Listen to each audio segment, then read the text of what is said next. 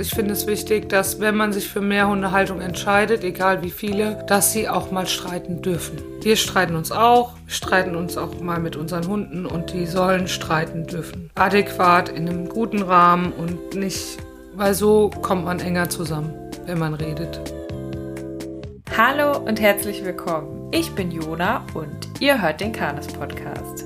Wenn ihr mehr als einen Hund zu Hause habt oder wollt, dass ein weiterer einzieht oder auch einfach neugierig seid, wie es so ist, mit mehr als einem Hund zu leben, dann ist diese Folge genau das Richtige für euch. Eingeladen habe ich mir Kanes-Dozentin, bezahlte Pflegestelle und Hundetrainerin Verena Kretzer. Wenn ihr noch mehr über Verena und über das Thema Tierschutzarbeit und Pflegestelle sein wissen wollt, dann hört gerne nochmal in die letzte Folge rein. Und jetzt viel Spaß mit dem Interview. Hallo Verena, schön, dass du wieder im Podcast zu Gast bist. Hallo Jona, schön, dass ich wieder dabei sein kann. Ich habe ganz, ganz, ganz viele Fragen bekommen zum Thema Mehrhundehaltung und diese Folge wurde auch ganz häufig angefragt. Eigentlich ist der Titel gar nicht so ganz richtig, weil ganz viel in dieser Folge wird es eigentlich um Zwei-Hundehaltung gehen. Also Zwei-Hundehaltung ist ja im Grunde auch Mehrhundehaltung. Hatten wir aber so beim Durchgehen der Fragen vorher festgestellt, dass doch viele Fragen eher zum Thema Zweithund sind. Und da meintest du, zwei Hunde, das ist doch noch keine, das ist ja noch gar nicht so viel. Wie viele Hunde leben denn bei dir zu Hause oder wie viele Hunde hast du teilweise so in deinem Zuhause? Also ich habe zwei eigene Hunde, meine Cane Corso Hündin äh, Kalisi und mein Schäferhund Mischlingsrüden Dodge. Meine Labradorhündin ist vor zwei Jahren gestorben. Sie war alt. Da, damals hatte ich noch drei, also wir sind gar nicht so weit weg von der Zwei-Hunde-Haltung. Und dann habe ich immer zwei Pflegehunde, die auch mitlaufen, also von 10 bis 18 Uhr circa. Mhm. Und am Wochenende kommen dann noch drei Hunde von meiner Freundin, also zwei intakte Xer und ähm, einmal. Zwei intakte was? Zwei Mali X Meschelas. Was bedeutet das X? Gemischt mit. Ach so, okay. Genau, also als Mal zu sehen. Und dann noch die Oma, die sich hier gerade hochgekämpft hat. Also eine Labrador, kleine Münsterländer Mischlingshündin, die 13 Jahre alt ist. Und die sind am Wochenende da oder sind jetzt gerade auch mit dabei. Mhm. Das heißt, zusammengefasst, eins, zwei, drei, vier, fünf, sechs, sieben ungefähr. Ja, ab und zu. Und wenn Bootcamp-Hund noch da ist, dann noch ein Achter. Also bis zu acht Hunde. Das gilt, finde ich, als Mehrhundehaltung. Finde ich auch. ja. Das heißt, du hast nicht nur sehr viele Hunde häufig zu Hause, sondern du hast natürlich auch viele Menschen schon in dem Bereich beraten zum Thema Mehrhundehaltung. Und du hattest schon über 300 verschiedene Charaktere an Pflegehunden zu Hause und im Tierheim wahrscheinlich auch Gruppen zusammengestellt. Genau. Das heißt, wir haben die allerbeste Expertin für diese ganzen Fragen gefunden und fangen mal ganz slow an bei den zwei Hunden. Und zwar die erste Frage: Wann macht ein Zweithund Sinn? ich glaube, diese Folge wird sehr unbefriedigend für viele ZuhörerInnen, weil es so individuell ist. Also, mhm. ja, wann macht ein Zweithund Sinn? Ein Zweithund macht Sinn, wenn ich Lust darauf habe, wenn ich nicht mein Hund, sondern ich einen zweiten Hund haben möchte und die Rahmenbedingungen passen und ich quasi auch mit den Konsequenzen leben könnte, wenn das vielleicht nicht so ist wie in so einer, ich sag jetzt mal, verblümten Vorstellung. Also, dass zwei Hunde einfach eine andere Dynamik mitbringen wie ein Hund und dass mein Ersthund sich vielleicht auch noch mal verändert in ein problematisches Verhalten. Damit muss ich leben können und wenn ich Möglichkeiten habe, auch die zwei Hunde unterzubringen, wenn mit mir mal was ist. Und der wirklich der Hauptpunkt ist, ich möchte einen zweiten Hund. Nicht mein Hund möchte einen zweiten Hund oder es würde ihm gut tun, sondern ich möchte einen zweiten Hund. Aus welchen Gründen auch immer. Die können ja ganz unterschiedlich sein. Da kommen wir schon direkt zur zweiten Frage. Wann macht äh, denn ein Zweithund absolut keinen Sinn? Was würdest du da sagen? Wenn ich meinem Ersthund gegenüber schon ein schlechtes Gewissen habe, weil ich wenig Zeit habe, dann habe ich noch weniger Zeit für zwei Hunde. Da macht es auf gar keinen Fall Sinn. So eine Pauschale, auch da wieder, ist ganz individuell. Also es gibt Hunde, die unverträglich sind mit Artgenossen, wo aber der Zweithund passt. Es gibt Hunde, die es macht keinen Sinn, wenn ich ein Problem über den Zweithund lösen möchte, was mein Ersthund schon hat. Also gerade so ein Thema alleine bleiben. Mein Hund hat Probleme mit alleine bleiben, dann hole ich mir einen zweiten dazu, dann wird das schon. Da macht es keinen Sinn. Genauso wie unsichere Hunde, da kommt ja, glaube ich, auch noch eine Frage zu. Aber um meinen unsicheren Hund sicherer zu kriegen, hole ich einen zweiten Hund dazu. Können wir gerne jetzt schon direkt mit reinnehmen, wenn du drauf kommst. Ja. Also, warum macht das keinen Sinn? Da einen zweiten Hund dazu zu holen. Weil genauso wie beim Alleinebleiben sollte der Mensch die Antwort für den Hund sein und nicht ein anderer Hund. So gerade wenn ich an ängstliche, unsichere Hunde denke, ich möchte, dass mein Hund sich auf mich verlassen kann in der Not und nicht auf meinen zweiten Hund. Also er soll bei mir die Sicherheit suchen und nicht bei meinem zweiten Hund. Das kann natürlich helfen. Es kann helfen, dass der Ersthund eine gewisse Sicherheit ausstrahlt und der Zweithund somit merkt, dass es alles gar nicht so schlimm zu bewerten ist. Und trotzdem sollte ich der sichere Hafen sein und nicht der zweite Hund. Und es kann auch eben gar keinen Eindruck machen bei dem anderen Hund, dass der andere sicher ist oder unsicher Richtig. ist. Also ich bin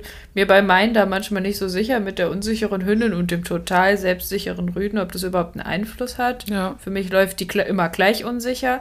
Und andersrum kann es ja auch total schief gehen. gehen. Es kann total in die Hose gehen, dass mein erster Hund, wo ich gedacht habe, der wäre souverän, jetzt total unsicher wird, weil er sagt, was hat er denn der andere? Was ist denn los? Was ist denn hier gruselig? Und dann kommt vielleicht noch der Mensch dazu, der sagt, was ist denn mit dir los? Du warst doch noch nie so und dadurch der ganzen Situation eine Bewertung gibt und dann natürlich so ein Verhalten sich auf den ersten Hund übertragen kann. Also dann hast du zwei unsichere ja, Hunde. Der Wunsch ist ja immer, dass das Problem vom ersten über den zweiten weggeht, aber es kann auch genau umgehen umgekehrt sein. Also der zweite nimmt das Problem an was der erste mhm. schon hat. Und dann habe ich zwei Probleme und dann hole ich mir einen dritten Hund und finde, nein, natürlich nicht.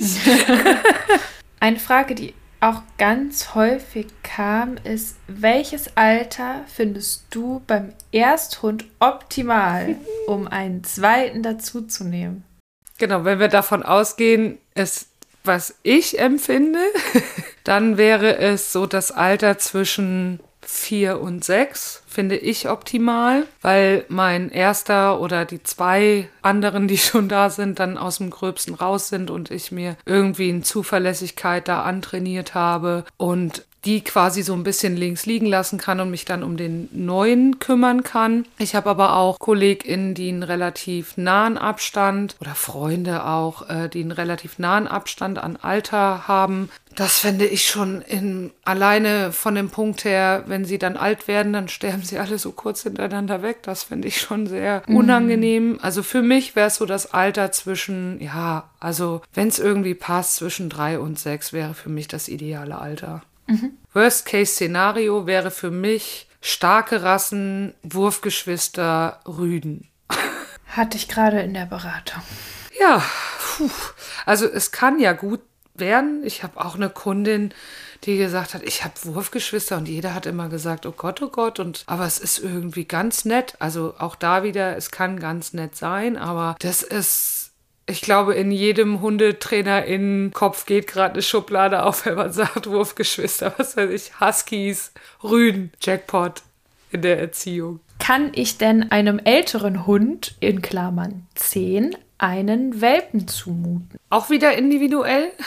Es gibt aber, es kommt ja auch drauf an, habe ich einen zehn Jahre alten Terrier der ist vielleicht noch nicht so alt wie eine zehn Jahre alte Dogge. Also es kommt natürlich immer auf die Größe und die, wie geht's denn dem Hund? Ne? Hat der Hund jetzt viel mit Krankheiten zu tun und mit sich selber schon, dann würde ich es wahrscheinlich eher nicht machen. Und es kommt auch auf die Persönlichkeit an. Also mein Rüde ist jetzt zwölf und der ist schon sein Leben lang so ein Polizist gewesen, also der oder Beamter, der musste immer alles klären und tut das auch heute noch, ob er es kann oder nicht. und dem habe ich quasi versprochen, dass nichts Neues kommt, solange er noch lebt, weil er würde das klären und ich weiß auch, dass der das auch noch gut machen würde, aber. Also nichts Welpiges, nichts Junges. So. Genau. Also es gibt auch Hunde einfach, die, wie gesagt, wenn sie viel mit Krankheiten zu tun haben, würde ich, glaube ich, das lassen. Oder mit sich selbst oder mit dem Alter an sich. Aber es gibt auch wirklich alte Hunde, die dann echt wieder aufblühen. Also mhm. meine Labby-Hündin ist total aufgeblüht wieder, als die Kane Corso kam. Die war fünf oder sechs Monate alt. Und ähm, zwar eher im Sinne von Hui, ich muss hier wieder irgendwie präsent sein. Aber das kann total toll sein, dass der alte Hund wieder aufblüht. Was da wichtig ist, ist, dass wenn man zwei Hunde, wir sind ja noch bei der zwei Hunde, ist ja mehr als einer, also zählt es auch zur Mehrhundehaltung. Bei der Zweihundehaltung wichtig ist, wenn ich einen alten Hund habe, da einen Welpen dazu hole, dass ich auf jeden Fall von Anfang an trainiere, dass der zweite junge Hund auch alleine bleiben kann, ohne den alten mhm. Hund, weil der wird ja sehr viel früher sterben. Und dann hat man eventuell ein Problem mit alleine bleiben, weil er es nicht kennt. Das mhm. vergessen wir häufig. Ja, jetzt so eine ganz große Frage.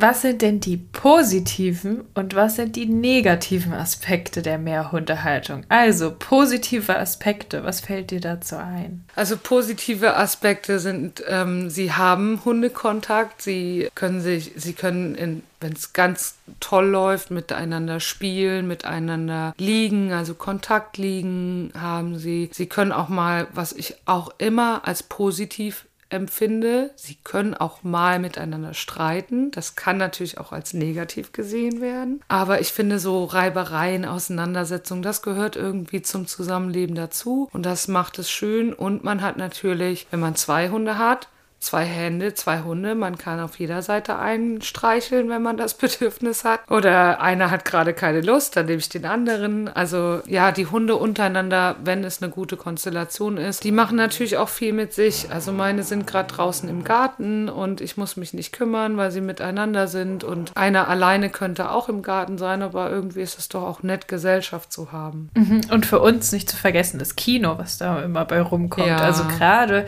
wenn man gerne Verhalten beobachtet, beobachtet, ist es nochmal ein ganz neues Level, Verhalten das zwischen stimmt. zwei Hunden zu beobachten. Ja. Und die Herzchen in den Augen, wenn sie so süß miteinander sind. Das darf ja. man auch nicht vergessen. Oxytocin-Ausschüttung mal zwei. Ja, das stimmt. Das ist auf jeden Fall ein positiver Aspekt. Ja, und wie verhalten sie sich? Und gerade wenn man, ich sag mal, verschiedene, verschiedenartige Persönlichkeiten oder Rassen hat, wie spielt der eine mit dem anderen oder wie geht der eine mit dem anderen um und wann geht der eine, wann kommt der andere? Andere? Gibt es da Blicke? Man kann ganz fein beobachten. Ja, oder wer fängt auch an, am Zaun zu pöbeln? Wer ist der mhm. Initiator, der sagt, der Postbote kommt? Oder ja, das ist schon spannend. Also spannend ist es, ich könnte 24 Stunden Hundekino gucken. Auf jeden Fall. Und auch, dass man über den Hund, den man erst alleine gehalten hat, vielleicht nochmal eine ganz neue Perspektive bekommt und eine neue Ebene in der Beziehung. Also mir ging das so, dass der Einzelhund dann nicht mehr so viel Aufmerksamkeit ja. bekommen hat. Und das hatte sehr, sehr viel Positives ja. auch für den. Das stimmt. Dass äh, der nicht mehr so viel abbekommen hat an der Liebe. Ja. Man muss die Liebe teilen.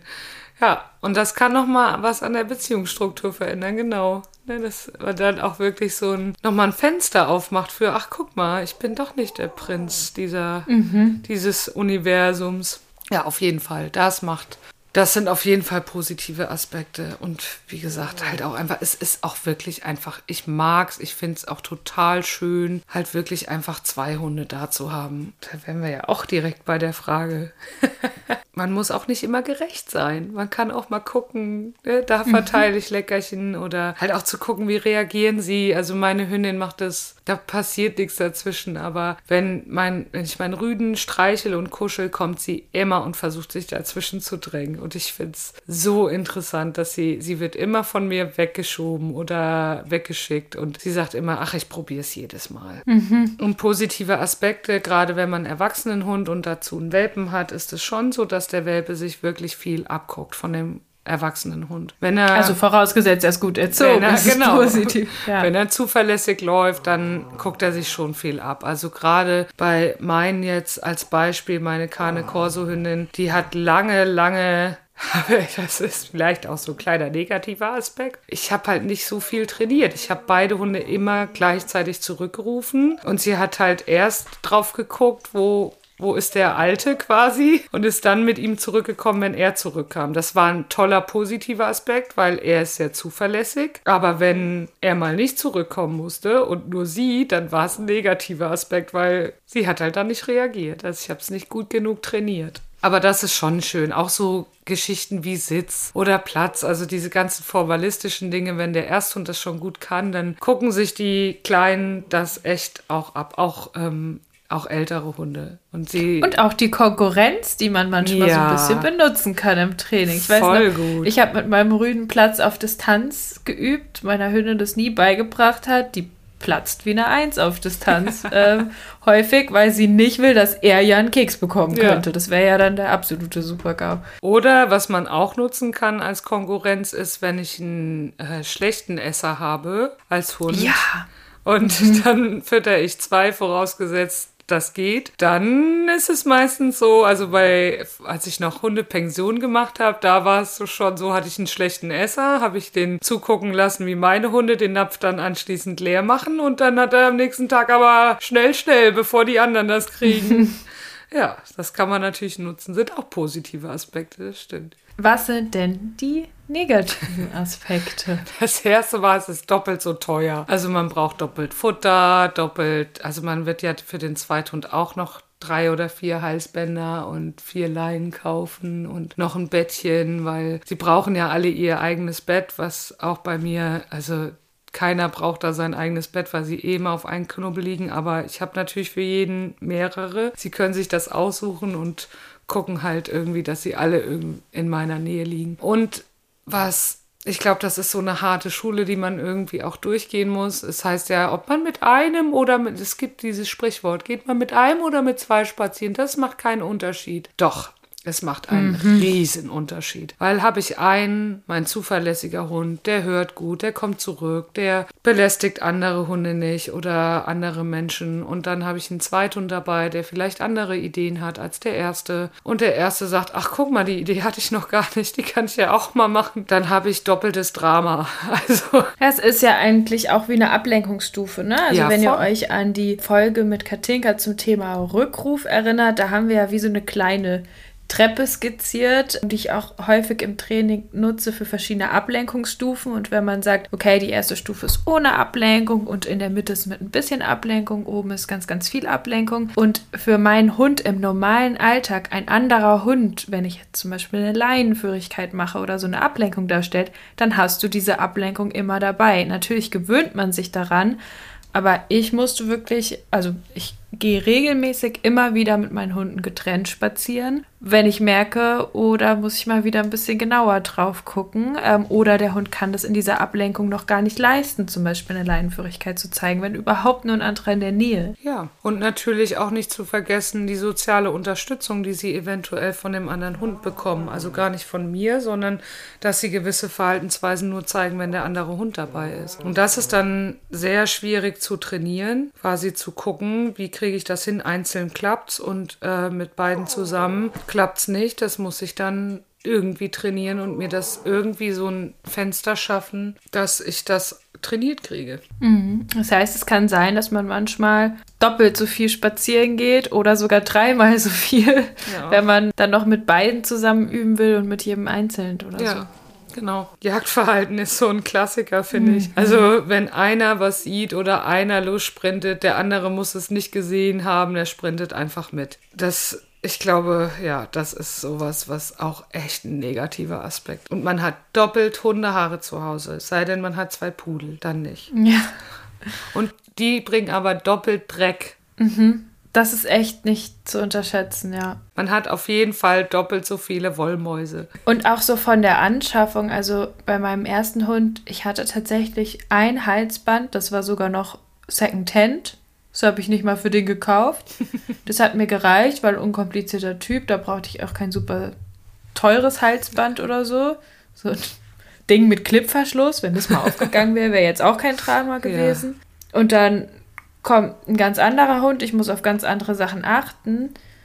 Boah, was habe ich für Zeug jetzt hier rumliegen mit beiden? Das ist furchtbar. Dabei wollte ich immer so minimalistisch bleiben. Ja. Und der Gedanke hat sich erledigt, weil dann doch viel mehr Sachen dazukommen mussten, um das organisieren zu können. Also ich habe auch sehr viel Kram zu Hause, würde ich behaupten. Halt auch einfach, weil die Pflegehunde auch Sachen mitbringen, die ich nicht nutze. Und dann kam jetzt Klar, der von letzte. Berufswegen ist es ja auch nochmal anders.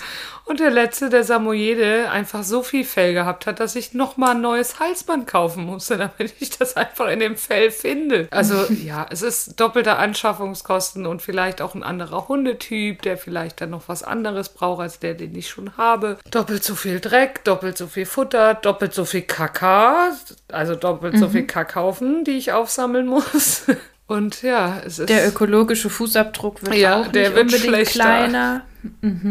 Was vielleicht auch noch so ein kleiner negativer Aspekt ist, man wird von der Umwelt auf einmal auch anders wahrgenommen. Also gerade als ich meine Lappihündin hatte und dann mein Rüde dazu kam, da hatten ganz viele in meinem engeren Kreis Sorge, ob ich das hinkriege. Und jetzt sind zwei Hunde, obwohl Emma, also meine Labradorhündin, immer mit den Nachbarskindern gespielt hat und da auch immer in den Garten kam. Und das war jetzt ein dunkler Hund, der war auch noch Welpe, als er kam. Und trotzdem war dann eine Sorge da. Oder auch diese Fragen auf dem Spaziergang, die empfinde ich ja als negativ, aber das kann ja für jemand anders total positiv sein. Sind das alles ihre? Das ist so eine Frage, wo ich denke so, oder hat das Tierheim heute Ausgang? warum man sich so ein bisschen rechtfertigen muss, warum man so viele Hunde hat. Obwohl ich das auch wiederum gut finde, sich selbst zu fragen, warum brauche ich noch einen Hund? Warum reicht mir nicht mein einer oder die zwei oder die drei? Wofür brauche ich jetzt noch den nächsten? Sollte man sich immer stellen, die Frage. Was reicht mir an? Auch schon Hund? beim ersten Hund. Warum Ja. brauche ich überhaupt einen Hund? Sollte man sich Genau. das stellen, finde ich. Ja, aber wenn man über die Zweithundfrage nachdenkt, was fehlt mir bei meinem Hund? Warum will ich denn einen zweiten? Das wäre so die Anfangsfrage, die man sich immer stellen sollte. Ja, finde ich eine gute Frage. Außerdem, wenn man umziehen will, ja, da sagst ist du es was. auch ganz anders noch von der Wahrnehmung, wenn man sagt, man hat zwei Hunde oder noch mehr, als wenn man einen Hund hat. Ja, also zwei Hunde geht, glaube ich, noch, weil das ist so generell relativ, naja, zwei geht noch, aber drei ist schon heftig. Und dann kommt es auch nochmal auf die Größe an. Sind es zwei große oder zwei kleine? Aber Vermieter, das stimmt schon. Das ist schon ein krasser Unterschied. Auch wenn ich ich muss ja noch nicht mal umziehen. Wenn ich in einer Wohnung wohne, wo schon ein Hund erlaubt ist und der zweite Hund kommt dazu, wird auch häufig schwierig. Nicht immer, aber sehr häufig.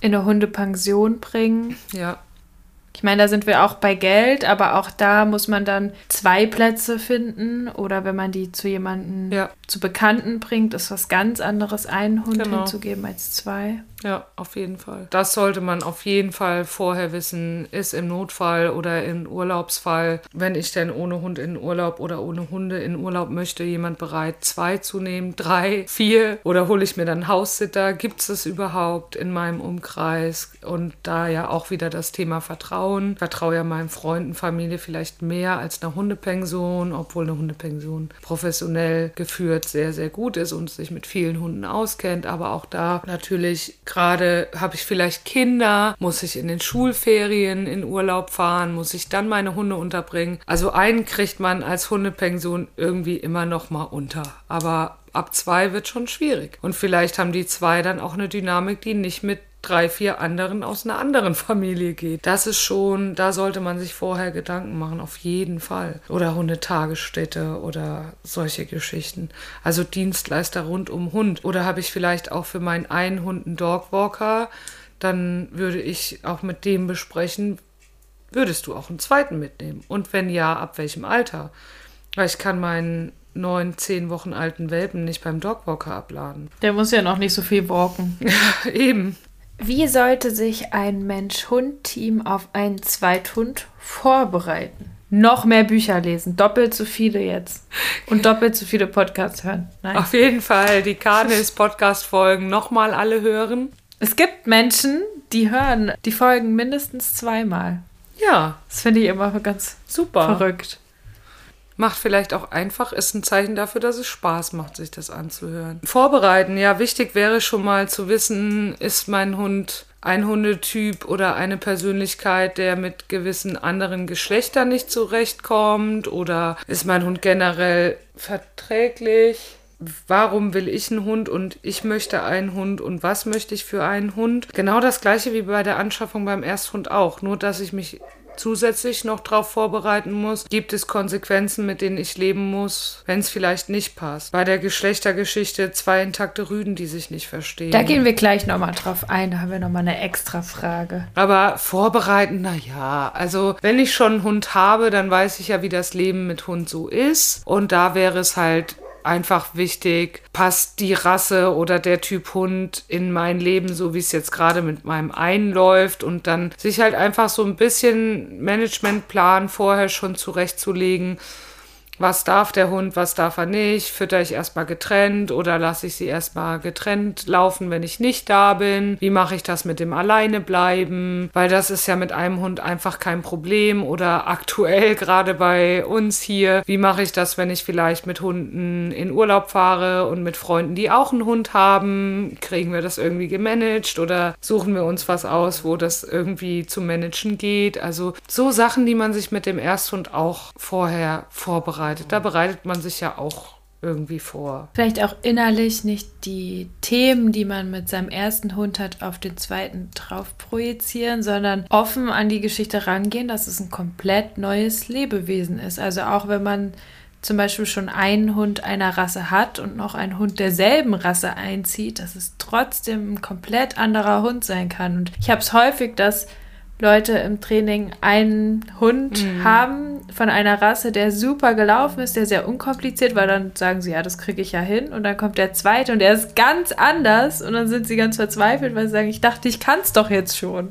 Das macht ja auch so ein bisschen demütig. Ich hatte ja meinen Rüden als Molosser-Mischling, also Schäferhund Molosser-Mischling. Und er war wirklich anstrengend. Und dann habe ich gedacht, naja, was soll mir mit Cane Corso noch passieren? Und ich habe mich ja. wirklich nochmal auf den Boden gesetzt und habe den Hut gezogen und gesagt, ja, nochmal neu, alles nochmal auf Anfang. Mhm. Also ja, das ist sowas. Nicht nur Probleme, sondern vielleicht auch einfach, naja, das habe ich hingekriegt und das werde ich auch hinkriegen. Es ist nochmal ein Neustart. Deswegen auch die gleichen Dinge bedenken, die man sich vor der Anschaffung des Ersthund bedacht hat. Komme ich? Also auch die klar? Möglichkeit, sich beraten zu lassen ja. vorher nochmal. Ja. Das ist natürlich ein super Angebot, was irgendwie sehr selten angenommen wird. Eine Beratung vor dem Hundekauf. Das habe ich, glaube ich, in meiner ganzen Zeit als Hundetrainerin dreimal gehabt und zweimal waren es KundInnen von mir. Es wird mehr. Ich habe Ach, schön viel, viel häufiger jetzt mittlerweile. Das ist schön. Und das kann man auch manchmal,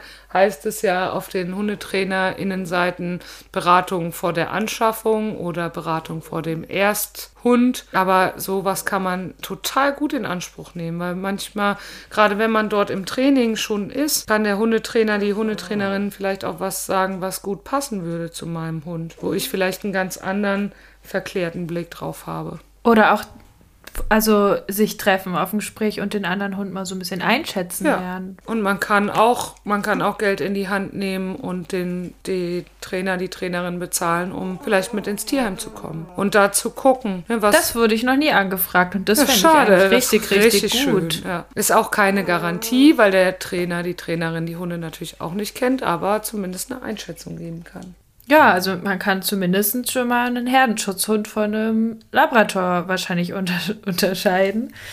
Und ähm, das kann ja schon mal. Das kann schon sehr hilfreich sein. Sehr, sehr hilfreich sein, ja. Woran erkennt man, ob ein Ersthund einen Zweithund gut finden würde? Das sind so Gedanken. Also die Fragen finde ich ja super, auch als ich ähm, so ein bisschen mal drüber geguckt habe weil ich mir da gar nicht so viele Gedanken zu gemacht habe. Das eine wäre für mich, ist es ein Hund, der generell so auf dem Hundespaziergang, wenn man Hunde trifft, mag der andere Hunde, ist er offen gegenüber anderen Hunden, freut er sich, wenn er seinen Hundekumpel findet. Er muss ja nicht alle toll finden, aber wenn man zusammen spazieren geht und hat man das Gefühl, der Hund genießt das, dann würde ich sagen, ja, das ist bestimmt keine schlechte Idee. Trotz alledem haben wir ähm, die Hunde natürlich auch so gezüchtet über die Jahrhunderte, dass sie halt dem Menschen auch einfach sehr, sehr nahe sind. Und viele Hunde, glaube ich, bräuchten nicht unbedingt mehr Hunde zu Hause als sich selber. Also ich glaube schon, ich weiß nicht, ob man von genießen sprechen kann, aber ich glaube schon, dass sie davon profitieren und das auch ganz nett finden. Wie gesagt, ich würde halt gucken, ist mein Hund generell eher der offene Typ oder ist er eher ein Typ, der sehr zurückhaltend ist? Hatten wir ja auch schon. Davon kann er natürlich profitieren, muss er aber nicht. Also da würde ich eher so auf die, in Anführungszeichen, Freundschaften unter Hunden gucken. Hat man ja häufig, dass sie einen Hundekumpel haben. Genießt er das, findet er das gut, freut er sich darüber, dann ist es mit Sicherheit gut. Aber es ist immer wieder individuell. Und es ist auch nochmal was ganz anderes, wenn ein anderer Hund zu Hause bei einem ja. ist und länger bleibt, als wenn man den im Park trifft und dann wieder mit seinem Menschen nach Hause gehen kann und den Futternapf für sich hat. Ja, aber auch das könnte man ja ausprobieren, wenn man so einen Hundekumpel im Bekanntenkreis genau. hat, zu sagen, ach, wenn ihr in Urlaub fahrt, ich würde es mal nehmen, vielleicht noch Familie im Hintergrund hat, die sagt, wenn es nicht klappt, dann holen wir ihn halt. Aber sowas kann man ja ausprobieren und dann auch gucken, ja, wie verhält sich der Hund. Dann zieht er sich eher zurück, tut er in Anführungszeichen beleidigt, ist er dann eher einer, der sagt, also was ich auch schon hatte vor vielen, vielen Jahren mit meiner Labradorhündin, wo meine eine Freundin von mir meinen Hund dann genommen hat, während ich in Urlaub war. Und die beiden Hündinnen haben 24 Stunden miteinander gespielt. Die haben einfach keine Ruhe gegeben, hatten richtige Augenringe. Es war ganz, ganz schlimm. Und dann musste meine Schwester meine Hündin abholen, weil die nicht aufgehört haben. Die waren so drüber. Und das ist natürlich auch was, was ich zu Hause vielleicht nicht unbedingt will, mein Hund nur an ist und nur spielt. Also klar, das kann man dann auch erklären und sagen, so ist nicht und so, wenn man das kann. Ja, ne? genau. Aber zu gut verstehen ist auch nicht immer schön. Ja, richtig. Dann verbünden die sich auch vielleicht schneller. Ja, sie verbünden sich und also mal ganz ehrlich gesprochen, es nervt. Ich will zu Hause, das ist ja auch so mein Anspruch an die Mehrhundehaltung, die können im Garten toben, die können da rumrasen, aber wenn ich zu Hause bin und so der Tag, ich sag mal, endet, dann herrscht bei mir Ruhe. Also dann will ich auch nicht, dass da verrückt gespielt wird. Aber das kann auch ein Problem sein, wenn sie sich zu gut verstehen. Und damals war es natürlich auch noch so, da hatte ich auch noch nicht so viel Ahnung und vielleicht hätte man da sagen können, du sag doch mal was dagegen, aber das war halt so. Sie haben halt wirklich miteinander gespielt, gespielt, gespielt und nicht aufgehört. Party. Party, ja. Ich glaube auch da, ein Bauchgefühl ist gut. Habe ich ein gutes Gefühl für meinen Hund, werde ich auch wissen, findet er das eher gut oder eher schlecht. Und da, wenn diese Frage bei mir aufkommt, da halt auch den eigenen Wunsch vielleicht zurückzustellen und zu sagen, ich habe ein gutes Bauchgefühl. Ich habe eher das Gefühl, der Hund genießt es draußen, aber ist auch wieder froh, wenn wir alleine zu Hause sind. Einfach auch mal auf den Bauch hören. Ja, oder auch abzuwägen, dass es sein kann, dass es dem Hund nicht so gut gefällt, ja. aber dass man sagt, vielleicht muss er sich auch dran gewöhnen. Auch das. Wenn man, wenn selber der Wunsch groß ist und, na, also damals als mein erwachsener Hund hier und der Welpe ist eingezogen, er hat mich angeguckt ja. mit großen Augen gesagt, kannst du das Tier bitte wieder weggeben? Was soll das denn? Trotzdem mögen die sich und alles gut und die sind auch zusammengewachsen, aber der hätte jetzt keinen gebraucht. Genau. Ja. Der wäre auch so happy. Also ist ja eh der Familienhund, der nicht bei mir lebt, deswegen hat er eh seinen Einzelstatus. Aber die können sich ja auch an Sachen gewöhnen und gerade wenn ein Welpe einziehen sollte, ja. dann ist ganz normal, dass der erwachsene Hund erstmal sagt, was soll der Scheiß. Ja, das finde ich auch sehr normal. Meine Labradorhündin, die hat echt auch lange gebraucht. Die hat acht Wochen, also noch länger als ein halbes Jahr, immer wenn ich sie unterbringen musste irgendwo. Und ich habe sie zuerst abgeholt, war sie echt so aufgeweckt und fröhlich und dann habe ich ihn geholt und es war so richtig, als ob sie sagen würde, oh, ich dachte, der wäre ausgezogen. also sie haben auch Kontaktliegen gemacht und später haben sie sich auch gegenseitig gesucht und haben sich auch gefreut, wenn sie sich wieder gesehen haben. Aber die hätte, hätte sie entscheiden können, hätte sie auf jeden Fall auch gesagt, kannst du stecken lassen. Also mir geht es hier ganz gut, so wie es ist das auch da zu sehen, da nicht gleich enttäuscht zu sein oder sich selber, ich sag mal, klein zu machen und zu sagen, ach, hätte ich doch nicht mein armer Hund. Sie können auch zusammenwachsen und das ist ja auch nicht schlecht, mal über seinen Schatten zu springen und zu sagen, na ja, dann wohnt es halt jetzt hier, mal gucken, wie es so ist. Gerade wenn man jetzt auf Instagram oder so guckt, ist es halt häufig auch eine sehr dolle Romantisierung von Mehrhundehaltung, weil man gar nicht so ja. vielleicht die Seiten mitbekommt, wo die mal Streit haben oder wo es mal schwierig ist. Und wenn man sich vorstellt, dass Beziehungen unter Menschen ist es doch ganz normal, dass man streitet, dass man sich dann mal mag, dass die einen sich auf der Ebene gut verstehen, die anderen auf der anderen Ebene und so ist es unter diesen krass sozialen Lebewesen, den Hunden eben auch. Also gibt es vielleicht welche, die haben kaum Streit und andere haben viel Reibung, dafür liegen sie auch gerne Kontakt oder ja. so. Also so Beziehungen können so vielschichtig sein, nur das muss man halt auf dem Schirm haben. Ja, und wie du schon sagst, ich finde es wichtig, dass wenn man sich für mehr Hundehaltung entscheidet, egal wie viele, dass sie auch mal streiten dürfen. Wir streiten uns auch, streiten uns auch mal mit unseren Hunden und die sollen streiten dürfen. Adäquat, in einem guten Rahmen und nicht, weil so kommt man enger zusammen, wenn man redet und auch mal ein bisschen heftiger redet, also streitet. Und auch wenn sich dann manche Wünsche nicht bewahrheiten. Also es kann ja sein, dass sie zum Beispiel sagen, es ist vollkommen in Ordnung, dass der andere hier wohnt, aber ich habe überhaupt keinen Bock auf Kontakt liegen oder mit dem möchte ich nicht spielen, weil ich sehe den ja eh den ganzen Tag, dass man dann auch sagt, okay, gut, dann komme ich damit klar, dass ihr nicht Kontakt liegen werdet oder sowas. Ja, also ich finde auch, es macht keinen Qualitätsunterschied der Beziehung unter den Hunden. Wie ich am Anfang gesagt habe, es kommt drauf an, ich möchte den zweiten oder den dritten oder den vierten Hund und nicht mein Hund. Und dann sollte ich auch nicht enttäuscht sein, wenn die nicht ein Kopf und ein Arsch sind, sondern wirklich mhm. einfach nur ich sag mal, nebeneinander leben und damit zufrieden sind, dass sie mich beide haben und halt sich untereinander nicht unbedingt brauchen. Wie oft sollte ein Hund, denn da hat sich jetzt hier nochmal eine Einzelhalter in äh, Frage zwischengeschummelt. Wie oft sollte ein Hund guten Hundekontakt haben, wenn es kein Mehrhundehaushalt ist? Was ist der gute Hundekontakt? Wahrscheinlich sozial gut und äh, der andere Hund ist irgendwie ein guter sozialer Hund, was auch immer das für den Einzelnen bedeutet. Also kann Grenzen setzen und kann aber auch locker lassen. Wie oft? Das ist ja so eine Pauschale. Wenn ich jetzt sage, einmal am Tag ist es viel zu viel, weil man das vielleicht nicht immer möglich machen kann. Es kommt ja auch da wieder auf meinen eigenen Anspruch an. Also hat mein Hund gute Hundekontakte einmal die Woche Woche oder. Und auf die Rasse habe ich jetzt einen Shiba Inu, der sagt vielleicht was anderes.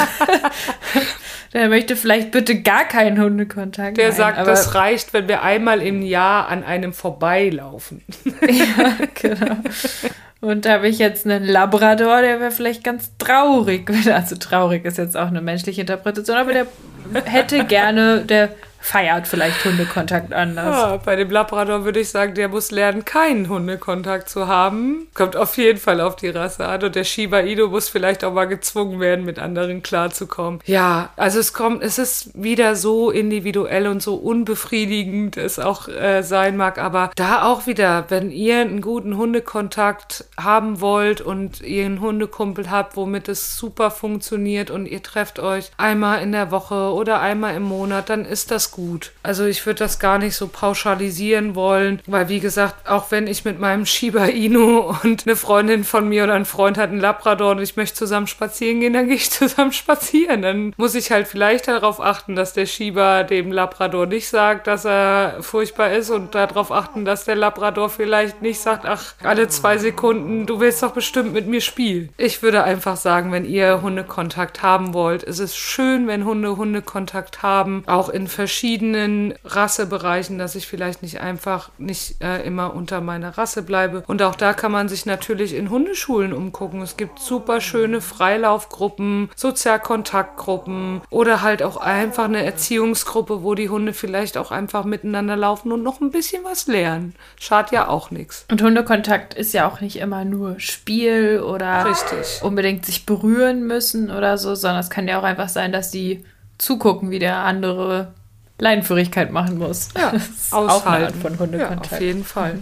Pro und Contra unterschiedlicher Geschlechterkonstellation und dann auch intakt kastriert mit reinnehmen. Also ich würde erstmal anfangen bei intakter Rüde, intakte Hündin, weil ich glaube, das ist häufiger eine Frage als kastriert. Trotzdem darf man das nicht ausklammern. Intakter Rüde und intakte Hündin stellt sich ja immer die Frage, wie mache ich das, wenn die Hündin läufig wird, also keine ungewollte Vermehrung da stattfindet. Also Punkt eins ist je nachdem, wer zuerst da war oder beziehungsweise auch nicht, kann es sein, dass wenn man dem Rüden sagt, er soll die Hündin in Ruhe lassen, dass er das tut oder von Anfang an die gar nicht so toll findet, wie man befürchtet. Es kann aber natürlich auch sein, dass der Rüde völlig austickt und völlig daneben ist und sagt, das funktioniert auf jeden Fall. Und es gibt auch Hunde, die sich durch Türen fressen, also Rüden für die läufige Hündin. Auch ähm, Boxen sind nicht immer, Gitterboxen ja. sind nicht immer sicher. Auch dadurch kann was passieren. Man sollte auch noch bedenken,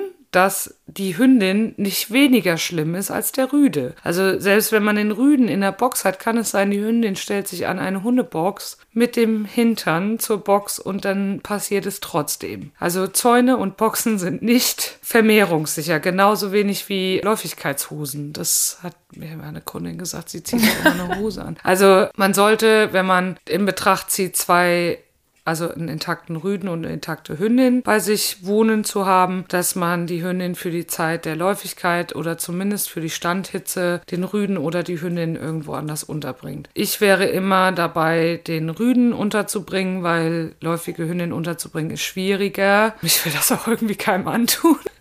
Und auch da also ich habe jetzt die Erfahrung gemacht, wir haben jetzt, ich habe jetzt zwei Läufigkeiten mit beiden durch. Ich habe intakter Rüde und Hündin. Und auch da hilft es erstmal, wenn der Rüde gut erzogen ja. ist. Und Frustrationstoleranz spielt eine Riesenrolle Auf dabei. Also wo der noch ein junger Typ war und in der Hundeschule nur mal irgendwo dran geschnuffelt hat, wo eine läufige Hündin drauf saß, ist der durchgedreht. Und jetzt mit der Hündin hier zu Hause ist es wirklich gar kein Thema und in der Standhitze kommt der, darf der Urlaub machen. Ja. Nicht, weil ich es nicht geregelt kriegen würde, sondern weil ich es einfach viel entspannter finde. Ja, man muss ja auch nicht ständig gucken, ne? Das ist ja auch Aber das. die Läufigkeit geht ja drei Wochen oder so und der ist nicht drei Wochen deswegen unbedingt weg, sondern ja. der ist dann halt fünf Tage weg oder so. Genau. Und eine Zeit sind die halt räumlich getrennt. Und tatsächlich stelle ich auch fest, dass er die gar nicht so spannend findet. Und den Geruch hat er ja sowieso die ganze Zeit mhm. überall. Das heißt, der habituiert sich auch so ein bisschen daran. Also ich finde es eigentlich nicht so stressig, wie ich es mir vorgestellt ja. habe mit beiden. Und ich muss sagen, es ist ein super Anzeiger, dass man weiß, ja. wann die bald läufig wird. Also äh, man bekommt dadurch nochmal ein ganz anderes Gefühl.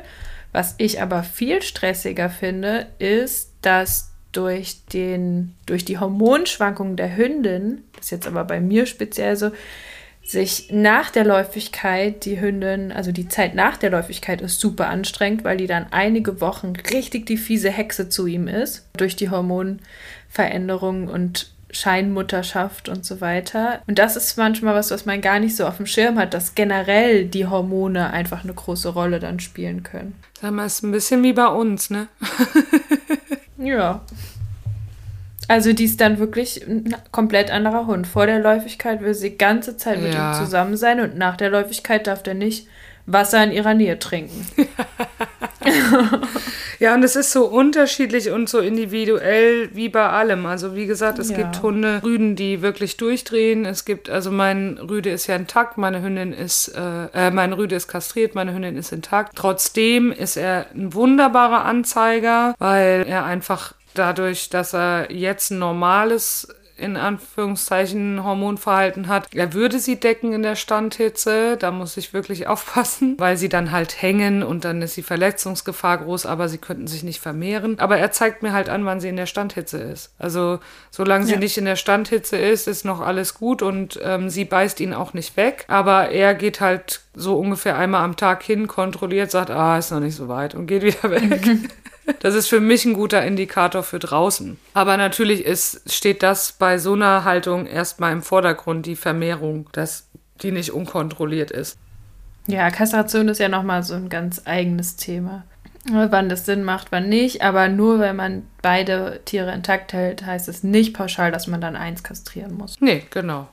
Also das, wie du schon gesagt hast, es ist häufig sehr entspannt, wenn die Rüden auch einen gewissen Frust aushalten können, ist das, glaube ich, echt ganz okay. Muss Lernen aber nicht auch bessere sein. Frustrationstoleranz. Ja, auf jeden Fall. Und die Hündin halt auch. Also ich weiß, meine Hündin mhm. ist so sie möchte so unbedingt gedeckt werden. In der Läufe ist das furchtbar. Und sie muss halt auch lernen, dass sie halt nicht jedem ihren Hintern entgegenstrecken kann. Und bei ihr ist es umgekehrt. Also sie ist ja etwas schwieriger mit Fremdhunden außerhalb der Läufigkeiten und in den Läufigkeiten liebt sie einfach alle Hunde. Mhm. Abgöttisch. Jeden. Die andere Konstellation, ich bleibe mal bei intakt, wäre intakte Hündinnen. Das kann, also es gibt ja auch noch den Spruch, dass wenn Hündinnen sich beißen, dass die sich töten wollen und dass es nie wieder gut wird und bei Rüden ist nicht so schlimm, quasi. Mhm. Ich kriege den Spruch nicht mehr zusammen. Aber ähm, was bei Hündinnen, intakten Hündinnen problematisch werden könnte, ist genau das, was du eben angesprochen hast, die Hormonschwankungen. Also manchmal gleichen sich die Zyklen an, dann sind sie sehr nah beieinander, werden gleichzeitig läufig. Das ist natürlich wunderbar, dann hat man nur einmal das zu Hause. Aber durch die Hormonschwankungen kommt dann vielleicht auch dazu, dass sie halt untereinander sich nicht mehr so gut leiden können. Das sollte man sowieso immer beachten, wenn man eine intakte Hündin zu Hause oder irgendwo in der Nachbarschaft hat, dass wenn ein Hund, eine Hündin, also ein Rüde oder eine Hündin zweimal im Jahr irgendeine Art von Aggressionsverhalten zeigt, dass es eventuell auch mit Läufigkeiten in Verbindung gebracht werden könnte. Sollten sich die Hündinnen hormonell bekriegen, also nur während den Läufigkeiten quasi Probleme Probleme miteinander haben und dazwischen nicht, wäre es im Prinzip so wie mit einem intakten Rüden auch. Dann bringt man halt eine weg und die andere bleibt da. Mhm. dann ist auch alles Taco. Es kann aber bei Hündinnen schon auch nicht selten dazu kommen, dass die eine Hündin meistens ist, ist eine erwachsenere und eine jüngere und die jüngere wird das erste Mal läufig und es ändern sich die Hormone und dann verstehen sie sich nicht mehr. Dann mhm. würde ich entweder zu einer Kastration oder zu einer Abgabe eines einer Hündin raten, weil das, das gibt sich in der Regel nicht mehr so gut. Mhm. Gibt es denn Fälle, wo sich das wieder geben kann? Wo die ein paar Läufigkeiten dann durch hatten oder wird es in der Regel. Ich habe es noch nicht erlebt, es wird in der Regel schlimmer. Also wenn es dabei bleibt, die bekriegen sich in den Läufigkeiten und das geht auch über die Läufigkeiten hinaus. Wenn es nur in den Läufigkeiten ist, dann würde ich sagen. Dann kann man es ja managen. Genau, dann ja. kann man es managen, aber wenn es darüber hinaus so bleibt, dann, ich habe es noch nicht erlebt, aber ich kann auch nicht pauschal sagen, das wird dann irgendwann wieder gut. Ich habe es noch nicht erlebt. Also mhm. die Fälle, die ich hatte, waren zwei oder drei und bei der einen wurde nur eine Hündin kastriert, das war dann auch in Ordnung. Und äh, bei der anderen wurde tatsächlich der Hund abgegeben. Aber Sinn ist auch nicht so häufig. Es kann auch super funktionieren und einfach gar nichts sein. Man hat halt dann nur vier Läufigkeiten im Jahr statt zwei. Mm. Muss man ja auch berücksichtigen. Manche fahren ja dann auch nicht in Urlaub oder so Geschichten, wenn man, was weiß ich, auch campen geht und dann da die Hunde auf dem Campingplatz alle am Wohnwagen stehen, die intakten Rüden. oder man viel unterwegs ist, sollte man vielleicht auch bedenken. Ich habe damit kein Problem. Wenn meine Hündin läufig ist, ist sie läufig. Ich finde, das ist ein ganz normales Ding. Aber es gibt ja auch Menschen, die das nicht so gut finden. Dann haben wir die intakten Kombinationen schon durch. Intakter Rüde, intakter Rüde, oder? Ach ja, stimmt. Intakter Rüde, intakter Rüde. Wurfgeschwister, das hatten wir, glaube ich, schon. Mhm. Aber also auch da, es kann super gut gehen. Es kann richtig in die Hose gehen. Von bis ist alles dabei. Und da wäre auch wieder der Punkt, bei denen wäre es mir fast noch wichtiger als bei allen anderen, dass die sich streiten dürfen, dass sie auch mal mhm. Dinge ausdiskutieren müssen. Meistens ist intakte Rüden untereinander, wenn sie gut aufgewachsen sind und fein sind in Kommunikation und im Sozialverhalten. Also fein bedeutet gut abschätzen zu können, nicht unadäquat zu sein, sondern wirklich gut sind auch im Streiten. Dann sollte man als Mensch damit rechnen, dass sie sich auch mal streiten und dass das auch schon mal heftig werden kann, wie so eine kleine Kneipenschlägerei und danach, es ist ein bisschen wie bei Menschen, kann man auch wieder ein Bier miteinander trinken. Aber sie müssen es vielleicht an der einen oder anderen Stelle auch nicht immer und nicht ständig auch mal ausdiskutieren. Und das wäre bei allen Kombinationen, geht's um mich als Streitpunkt, mich als Mensch würde es immer ich klären wollen. Geht's aber untereinander um Dinge, du hast den besseren Stock als ich also Stock jetzt, weil Spielzeug finde ich in der Mehrhundehaltung sowieso sollte man nicht machen, kann ich aber gleich auch noch mal was zu sagen. Aber ich habe den besseren Stock im Garten gefunden und den will jetzt jeder haben. Dann sollte man sie vielleicht mal drüber reden lassen. Vielleicht eine Haltung haben, ich gucke mal, was passiert, weil ich will sie ja vielleicht auch irgendwann mal alleine lassen. Das gilt eigentlich auch für alle. Und dann einfach mal gucken, sind sie adäquat untereinander, können sie das regeln. Da auch nochmal beachten, Größenunterschied von Hunden. Habe ich eine deutsche Dogge und einen Teacup Chihuahua, würde ich die da gar nichts regeln lassen. Nee. Aber habe ich zwei gleich starke Hunde, dann kann man da echt mal gucken, ob man das regeln lässt oder da auch bei einer Zusammenführung gucken. Nehme ich mir einen Hundetrainer dazu, der vielleicht mal drauf guckt und sagt, mich vielleicht beruhigt und sagt, das ist noch alles in Ordnung so, lass die mal machen. Genau. Aber da kommt es eher zu Streitigkeiten, wenn eine Hündin in der Nähe läufig ist oder wenn sie halt so ein Machtgehabe haben. Ich glaube, das ist echt ein bisschen typisch Rüde. Dieses ein bisschen so aufschaukeln und zeigen, ich habe mehr Muckis als du, lass uns mal drüber reden. Ich finde es mit intakten Rüden, das ist aber auch meine persönliche Meinung, wesentlich angenehmer als mit zwei intakten Hündinnen. Weil bei Rüden finde ich es persönlich, das ist aber vielleicht auch nur wirklich meine enge Sicht der Dinge, weil ich mit so Klarheit besser um kann. Für mich sind Rüden meistens klarer im Streiten. Ja. Auf jeden Fall. Und Hündinnen sind so ein bisschen diffus, die streiten nicht schlimmer. Also es ist nicht mehr Verletzungen als bei dem anderen Geschlecht oder weniger, aber ich finde es klarer und dann kann ich auch klarer eine Grenze setzen, wenn ich denn eine setzen will, als bei Hündinnen. Das wäre so mein Gefühl. Und dann haben wir noch kastriert, kastriert und intakt kastriert. Vielleicht nochmal zu, also du hast ja jetzt schon so ein bisschen beantwortet, dass die auch untereinander Dinge klären müssen weil man will sie auch alleine lassen. Auch da kommt es natürlich immer drauf an. Ne? Also wenn man jetzt einen Hund hat, der immer besser in irgendeinem Verhalten wird, manchmal ist es dann auch sinnvoll, das lieber gleich am Anfang zu kappen. Ja, ähm, natürlich. Ja. Ne? Also kommt immer dann auch auf die Situation drauf an, bevor ihr jetzt pauschal ja. einfach eure Hunde alle miteinander immer das, Nein, so meine ich das alles auch nicht. zulasst. Um Gottes aber Willen. das aber die Grundidee von, dass sie halt auch untereinander in ihrer Beziehung Dinge klären müssen, ist halt total wichtig. Also es ist immer situativ. Wie gesagt, würde es um mich gehen als Mensch, würde ich das immer regeln wollen. Ich will nicht, dass einer meiner Hunde entscheidet, wer mir nahe kommen darf zum Beispiel. Und dann muss ich natürlich auch unterscheiden, hat einer der Hunde schon eine gewisse Problematik, da denke ich jetzt an eine Futteraggression, dann muss ich sie das bei einer gewissen Ressource, Futter, die auch noch sehr hochwertig ist, nicht klären lassen. Also mir geht's da mehr um so, ich sag mal, Alltagsstreitigkeiten und auch da, ich bin nicht der Meinung, Hunde regeln das unter sich und man muss alles sich regeln lassen, sondern wirklich situativ sich streiten lassen, wenn es angebracht ist und wenn Hunde adäquat handeln. Aber natürlich hast du recht, wenn es Dinge gibt, die ich im Ansatz irgendwie blöd finde, dann werde ich das, egal ob sie es untereinander klären könnten oder nicht, werde ich als Mensch das natürlich regeln. Also ja. ich will zum Beispiel nicht, dass sich um Futter gestritten wird, auch wenn sie das könnten. Will ich aber einfach nicht. Und entweder mache ich da Management, einer bleibt drin, der andere draußen, oder ich sage denen halt, so geht das hier nicht. Um Futter wird sich hier nicht gestritten. Genau, ja. Also am Ende gehört trotzdem alles, was zu Hause ist, mir und ich kann die Entscheidung darüber treffen und trotzdem kann ich die Räume aufmachen, wo die darüber reden dürfen. Genau. Über ja. gewisse Sachen. Ja, jetzt kastriert intakte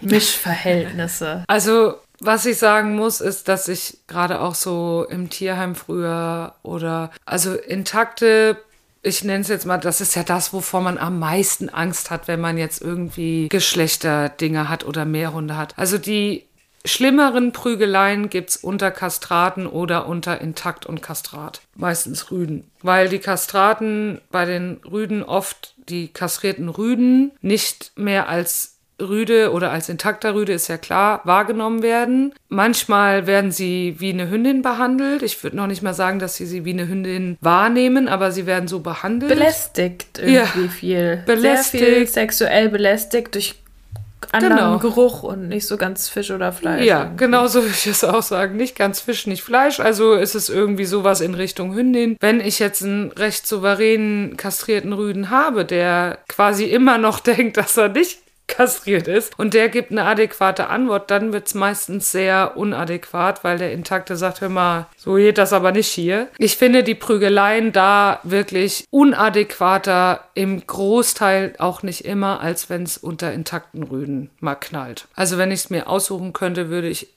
intakt und kastrierten Rüden nicht unter einem Dach leben lassen, dann lieber zwei intakte. Aber bei mir ist es ja auch immer gemischt, von daher, das funktioniert auch alles. Und der Mensch, das ist vielleicht das Gros, was sich da durchzieht, der Mensch sollte immer eine Hand drüber haben können, sonst funktioniert das gar nicht. Genau, und ähm, kastriert und unkastriert Mischverhältnis, habe ich ja im Prinzip gerade schon gesagt. Also es kann sein, ich habe einen kastrierten Rüden, eine intakte Hündin und der kastrierte Rüde sagt trotzdem noch, ist meine Püppi. Also auch anderen Hunden gegenüber. Das wäre vielleicht auch nochmal intakter Rüde, intakte Hündin. Dass der Rüde dann auch in der Läufigkeit sagt, hör mal, das ist meine und dadurch ein bisschen doller wird bei anderen Hunden. Das habe ich ganz vergessen. Kann aber natürlich auch mit einem intakten, äh, in, oh Gott, ich komme durcheinander, mit einem kastrierten Rüden und einer intakten Hündin passieren, dass der sagt, das ist meine und da trotzdem noch irgendwelche Ansprüche auf die Hündin hat. Mit einer kastrierten Hündin und einem intakten Rüden. Nee, umgekehrt. Ach so. aber natürlich auch so rum. Ja. Heidewitzka, das ist aber eine Kombination. Kombination, ja. ja. Ein Kombinationswirrwarr. Also ist ja fast wie Genetik. Ja. Gelbe Erbsen, grüne Erbsen, Genau noch mehr so. Merkmale. Also es kann in jeder Konstellation Reibereien geben. Ich würde jetzt nicht sagen, dass die einfachste kastrierte Rüde kastrierte Hündin ist. Kann es auch, es, also es liegt ja nicht nur am Geschlecht, sondern es liegt ja. Ja. auch einfach an der Persönlichkeit. Und die macht viel mehr aus. Es gibt halt hormonbedingte Schwierigkeiten. Haben sie diese nicht mehr, sind diese hormonbedingten Schwierigkeiten auch weg. Wie zum Beispiel Hündin wird in der Läufigkeit irgendwie pissiger gegenüber anderen Hündinnen oder umgekehrt. Dann ist das halt weg. Aber alles andere, der Erziehungsstand ändert sich halt nicht.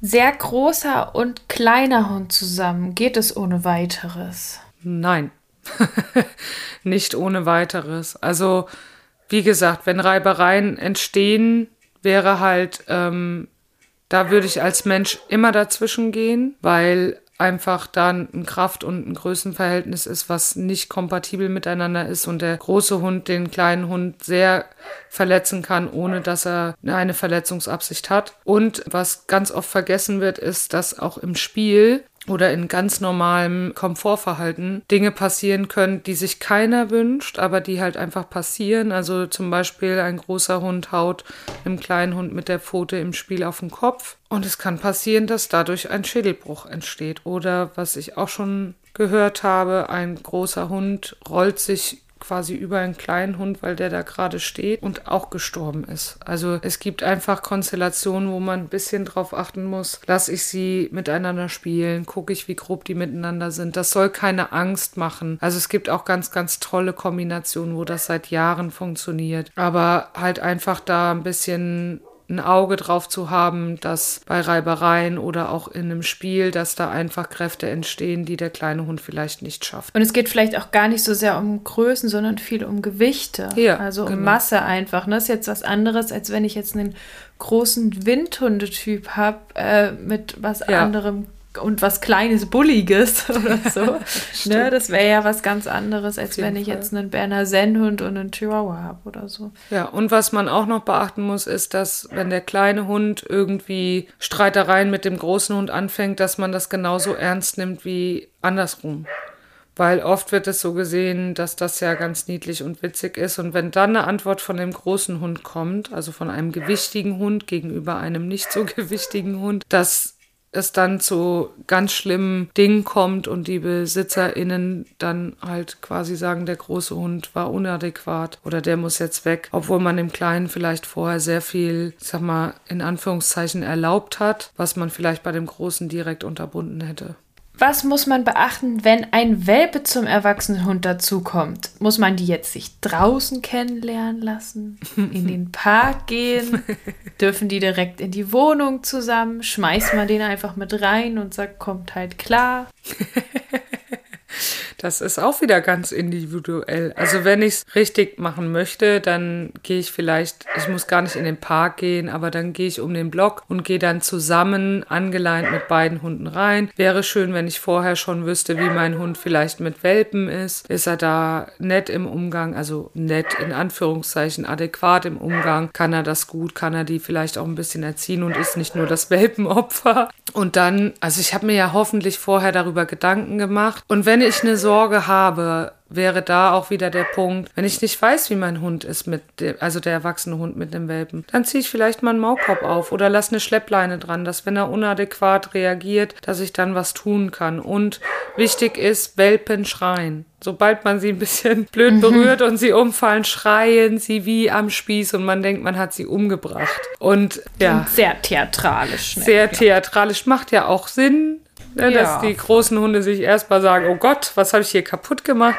Und ähm, ja, darauf würde ich achten, dass der andere Hund halt adäquat ist. Dann halt gucken, dass der erwachsene Hund, wenn ich dann reingehe, vielleicht die Dinge nicht komplett blockiert, also so Türeingänge zum Wohnzimmer, Räume vielleicht blockiert, einfach nur da liegt und den anderen nicht reinlässt oder Körbchen, Näpfe. Spielzeug würde ich erstmal wegräumen, einfach um da zu sagen, das ist erstmal gar nicht da, um einfach Konflikten aus dem Weg zu gehen. Und vielleicht wie gesagt, bin ich vorher schon mal ein bisschen mit dem erwachsenen Hund spazieren gegangen, dass er nicht ganz so viel Energie hat und auch große Freude ist viel Energie und auch da einfach auch zu wissen, wie reagiert mein Hund denn, mein erwachsener Hund auf so einen schreienden Welpen, weil das kann bei gewissen Rassen auch einfach ein Jagdverhalten auslösen. Mhm. Da sollte ich auf jeden Fall drauf gucken. Aber ansonsten, jetzt habe ich so viel Negatives, wo man so drauf achten sollte.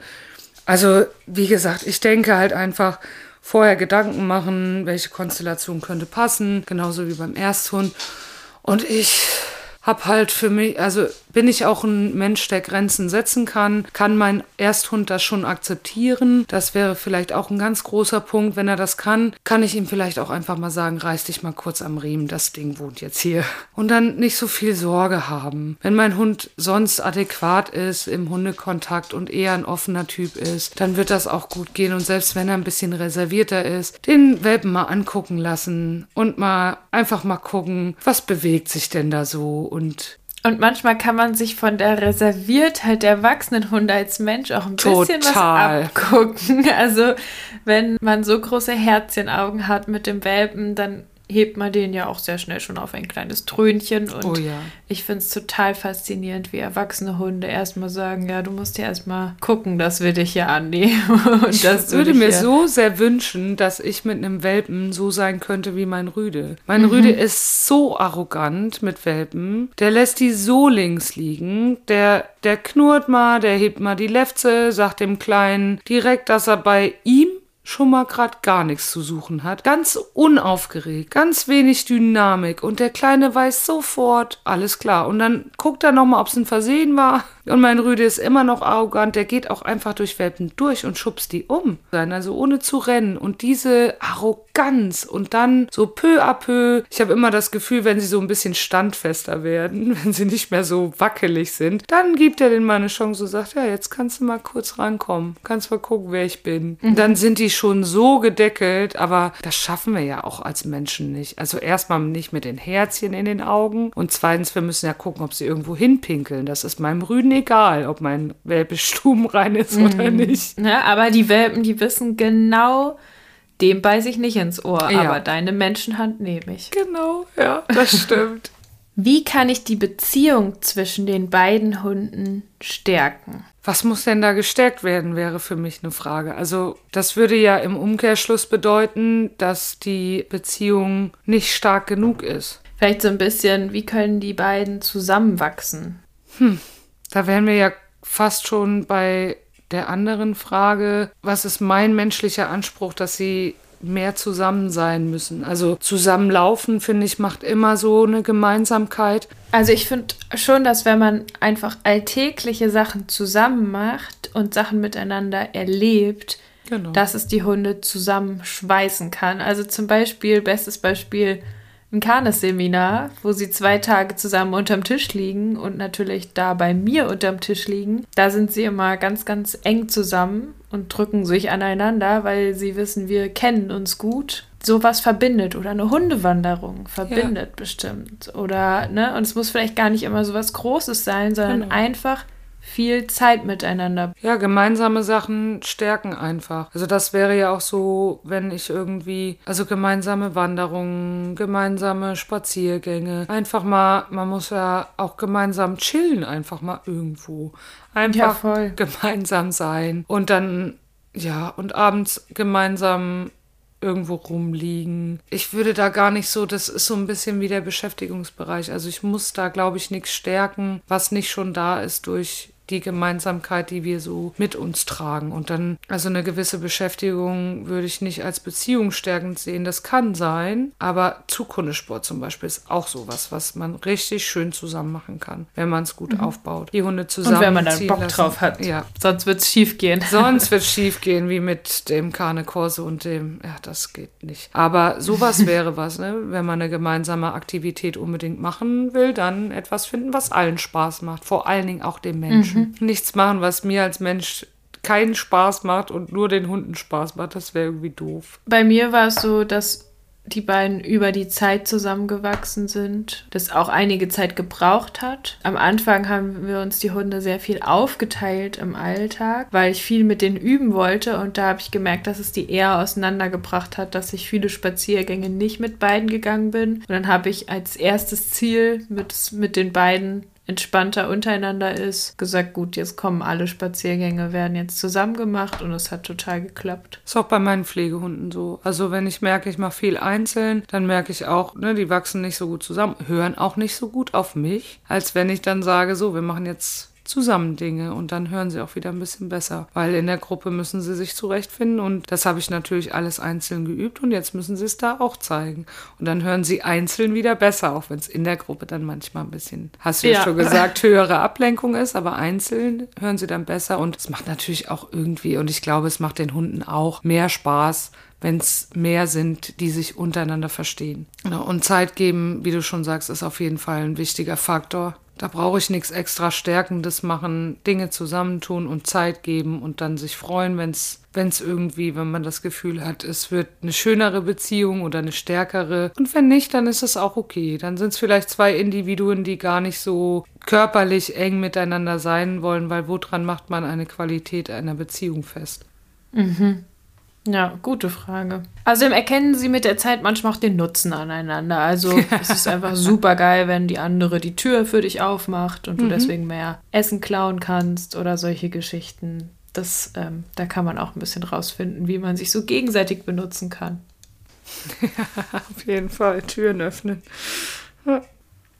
Mutter und Tochter null Problemo? Fragezeichen. Wieder mal individuell und gar nicht pauschalisieren. Also man kann es nicht pauschalisieren. Ich glaube, das ähm, war ja schon was, was ich erwähnt hatte. Also geht es um die erste Läufigkeit bei der Tochter, würde ich ein bisschen genauer hingucken. Und ansonsten ist es wie bei anderen Hunden auch. Es kann sein, sie verstehen sich besser. Es kann sein, es ist wie bei uns Menschen auch. Es gibt Mutter-Töchter-Verbindungen, die sind super und wie Sekundenkleber. Und es gibt äh, Mutter-Töchter-Verbindungen, die reden nicht mehr miteinander. Also es gibt das alles von dem einen Extrem über die Mitte bis ins andere Extrem. Das kann man nicht pauschal sagen. Also oft ist es ja so, dass bei Züchter, Züchterinnen die Mutterhündin oft sitzt und vielleicht dann noch eine Tochter behalten wird, um weiter zu züchten. Und da wird es ja auch irgendwie klappen oder über Management gehen. Also es gibt einfach beides. Ja, zum Thema Gleichbehandeln hatten wir schon ein bisschen gesprochen. Hier nochmal konkret. Behandle ich den Ersthund bevorzugt, wie es in Büchern steht? Ich wüsste jetzt gar nicht, in welchem Buch das steht. Das würde ich aber auch richtig gerne wissen. Ja. Ich würde es nicht reinschreiben in ein Buch.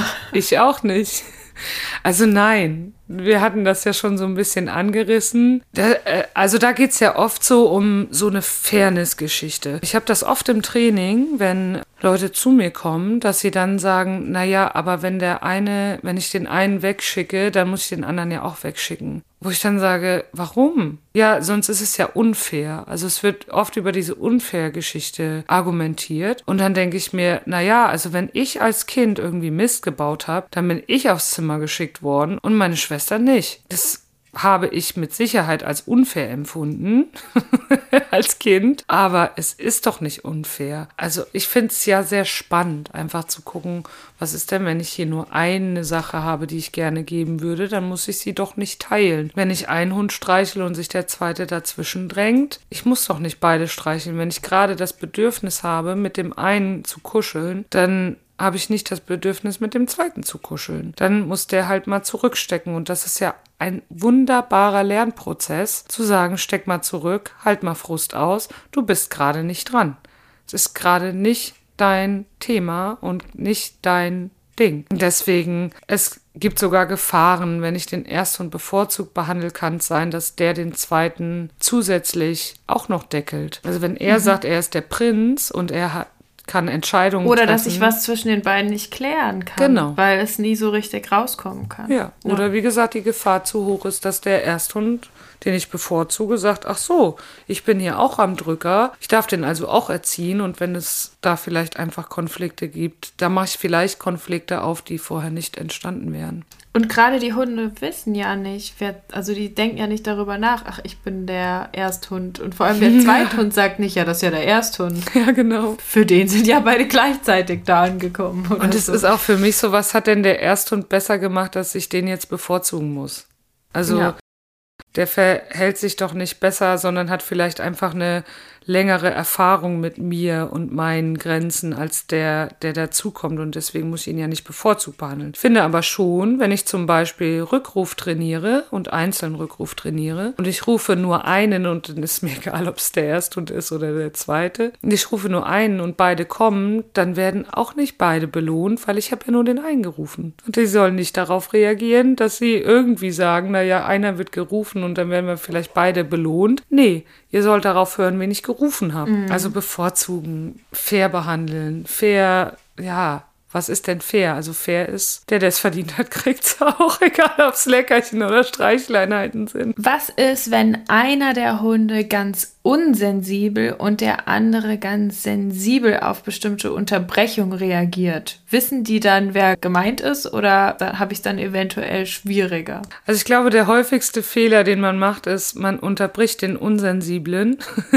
und der Sensible reagiert und man entschuldigt sich beim, Unsen beim Sensiblen. Mm. Also irgendwie entschuldigt in Anführungszeichen, man geht irgendwie drauf ein, tröstet, tröstet ja. genau, oder sagt, ach Mann, du warst doch gar nicht gemeint, das reicht schon. Oder man guckt drauf und sagt, ach nee, jetzt hat der wieder reagiert. Das war ganz extrem bei meiner Labradorhündin und dann bei meinem Rüden. Der brauchte sehr deutliche Ansagen und sie hat immer reagiert. Sie hat immer mitgemacht und reagiert. Das ist mir total schwer gefallen, sie links liegen zu lassen und zu sagen, sagen, du bist es gar nicht. Also im Kopf das zu sagen, du bist es gar mhm. nicht. Das hat aber wirklich geholfen. Sie hat es irgendwann nicht mehr, nicht weil sie zu alt war, sondern sie hat es irgendwann gemerkt, sie ist nicht gemeint. Und dann hat sich das auch gelöst. Und es nützt ja nichts. Also den Unsensiblen muss ich ja eine deutlichere Ansage machen, weil sonst nimmt er mich nicht ernst. Und deswegen, es nützt nichts. Also das ist wie bei Kindern auch. Ich muss dem Unsensiblen in Anführungszeichen eine Ansage machen, die auch adäquat ist.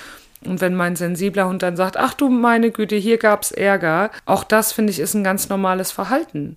Also mhm. wenn ich als Kind Ärger gekriegt habe, ist meine Schwester mit Sicherheit nicht auf einem Bein hüpfend durch die Wohnung und hat ein Lied getrellert. Also sie hat sich da dann natürlich auch ein bisschen zurückgenommen und hat gesagt, huiuiui, hier ist gerade dicke Luft, ich mach mal, ich back mal kleine Brötchen. Und so sollte man das bei den Hunden aussehen. Man entschuldigt sich viel häufiger. Das lernen sie auch mit der Zeit irgendwie. Also ich ja. finde, das ist auch so ein Prozess, das ganz normal ist, wenn die alleine gehalten werden, dass sie, dass sie denken, dass sie immer gemeint sind. Ja. Und das habe ich so gemerkt, über die Zeit wissen die ganz genau, ob es gerade um ja. sie geht oder nicht. Also das ist, je öfter das passiert, desto mehr können sie das auch unterscheiden. Und die Zeit sollte man denen auch einfach geben. Was anderes finde ich jetzt, wenn zum Beispiel man jetzt mit irgendwelchen Geräuschsachen ja. Hunde abbrechen will und einer ganz, ganz doll vielleicht oder einer vielleicht schon eine Geräuschangst hat und da sich immer weiter sensitiviert, man dann Geräusche als Abbruch nimmt, dann sollte man da mal gucken, ja. das vielleicht nicht zu tun. Ja, das stimmt. Aber sie lernen auch durch unsere Körpersprache, wer gemeint ist. Also, ja. ne, wem wende ich mich zu und wenn der eine mit dem Rücken zu mir steht, werde ich nicht mit ihm kommunizieren. Nee, wenn ich mit dem Rücken zu dem einen Hund stehe. Ja, Geräusche finde ich ist natürlich auch ein Thema. Da muss man auf jeden Fall gucken. Aber wenn sie nicht so ganz schlimm geräuschempfindlich sind, also keine große Geräuschangst haben, sondern nur einfach auch erschrecken, wenn es um Geräusche geht, dann lernen sie das auch mit. Ja. Man erschreckt sich kurz, ach, ich war nicht gemeint, okay, kann ich weiter schlafen. ja, eine letzte Frage, die ich auch sehr spannend finde. Ist Mehrhundehaltung unbedingt gleich artgerechter? Das Wort artgerecht hatten wir schon in verschiedenen Podcast-Folgen. Ja, da haben wir ja auch schon verschiedene Antworten beziehungsweise einen relativen Gleichklang in Antworten gehört. Das wäre Halsband ab, Leine ab, Zäune weg und laufen lassen und dann mal gucken, wer dann am Ende übrig bleibt. Ja, also, also die Art ist ja eher ist schon mal genau. schwierig. Es ist ja eher damit Rassen. gemeint, ob es irgendwie netter, angenehmer, mhm. dem Hund mehr entsprechend ist. Mhm. Das ist vielleicht eine schöne Formulierung. Und da, das hast du ja auch schon angesprochen, es gibt so viele Rassen und es gibt einfach Rassen, die das echt nicht schön finden, mit anderen Hunden zusammen zu sein. Auch im Tierheim mit Gruppenhaltung muss man wirklich sagen, also ich sag mal, die asiatischen Hunde hat man jetzt nicht so häufig im Tierheim, aber die sind schon sehr. Naja, in ist, warte, ist ja auch nicht, ist ja asiatisch. Das stimmt, die kommen nicht. häufiger, aber nicht so häufig wie jetzt Schäferhund, Steph. Ja, also Schäferhunde, Mallis, Stephs, kann ich einfach nur sagen, die haben nicht alle, aber in der Regel ein etwas dünneres Nervenkostüm für mehr Hundehaltung, also irgendwas über zwei Hunde. Da sind sie nicht so gut für gemacht. Die können das auch lernen, das ist auch kein Problem, aber sie sind in der Regel, ist ihr Nervenkostüm ein bisschen weniger gut dafür geeignet. Und dann gibt es natürlich die Retriever-Fraktion, die irgendwie sagt, je mehr, desto besser. Oder Windhunde. Windhunde sind auch so, glaube ich, da bin ich nicht ganz firm drin, aber ich glaube, die sind ganz gut. Oder so Laufhunde, die Jagdhunde-Fraktion Beagle, Grand Anglo-Français, die finden es, glaube ich, toll, je mehr, desto gut. Und da würde ich ganz individuell unterscheiden, findet es mein Hund gut und nicht findet es der Nachbarsfifi gut, sondern es ist nicht gerechter dem Hund gegenüber. Weil ich glaube, wir haben einfach so lange gezüchtet und domestiziert, mit uns zusammenzuarbeiten, dass auch in der Mehrhundehaltung der Mensch immer noch der wichtigste Punkt und Faktor ist. Und sie lieben es, bei uns zu sein. Also ich sehe das jetzt hier. Meine Hunde sind draußen den ganzen Tag. Wo liegen sie? Vor der Haustür. Mhm. Oder wenn ich drin bin und die Haustür ist auf, kommen sie rein und legen sich zu mir. Also sie könnten so schön draußen miteinander laufen, tollen, rennen, was auch immer. Und sie entscheiden sich für mich. Und trotzdem ist es schön, dass ich mehr als einen habe. Mhm. Ob es für die Hunde schöner ist. Für manche bestimmt, für manche bestimmt nicht. Das ist doch ein gutes Schlusswort. ja, vielen Dank für deine ganzen Antworten. Wenn ihr jetzt noch mehr wissen wollt, dann lasst euch gerne beraten. Auch da, wenn ihr jetzt überlegt, ein zweiter Hund. Und vielleicht hat es euch ja so ein bisschen einen Einblick gegeben, auf was man so achten könnte und wie individuell es ist. Und wenn es euch zumindest die Idee gegeben hat, dass wenn in irgendeinem Buch steht, so und so ist es, das und das geht und das geht nicht, dass ihr jetzt wisst, wahrscheinlich ist es ein bisschen komplizierter als das. Ja, vielen muss ja, ich muss auch noch was sagen. Du kannst noch was sagen, wenn du willst.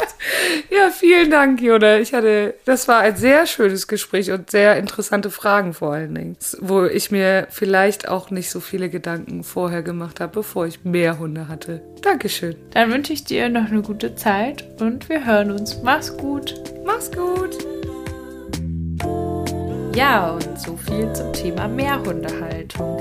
Freitag in zwei Wochen geht es dann direkt weiter mit, mit einem Interview mit Michael Greve zum Thema Frustrationstoleranz. Und am 24. Juni kommt dann noch eine weitere Folge und dann gehen wir tatsächlich das erste Mal in die Sommerpause. Seit es den Podcast gibt, haben wir es tatsächlich noch nie ausgesetzt. Einmal um zwei Tage verschoben. Die erste Folge habe ich nochmal nachgeschaut, ging tatsächlich schon im Oktober 2020 an den Start. Wahnsinn, wie die Zeit vergeht. Ich bin mir sicher, ihr werdet auch in der Sommerpause unter den vielen alten Folgen für euch fündig. Und danach ist schon einiges Cooles geplant, an dem schon gearbeitet wird. Da freue ich mich, dann mit neuer Energie ranzugehen. An Ideen mangelt es auf jeden Fall nicht. Ja, vielen Dank wie immer für das Feedback, was ihr uns weiterhin zusendet. Das freut uns sehr. Ihr könnt uns gerne schreiben auf Facebook unter Kanes, auf Instagram unter Kanes-Kynos und mich erreicht ihr auf dem Instagram-Kanal Jona und die Hunde. Wenn ihr den Podcast unterstützen wollt, dann abonniert ihn gerne, folgt oder bewertet, je nach Plattform, was da so möglich ist. Oder empfehlt ihn auch gerne weiter. Das hilft uns sehr, sehr doll, dass die Sichtbarkeit einfach erhöht wird. Und jetzt wünsche ich euch und euren 1, 2, 3, 4 oder noch mehr Hunden eine gute Zeit. Bis dahin, macht's gut. Tschüss.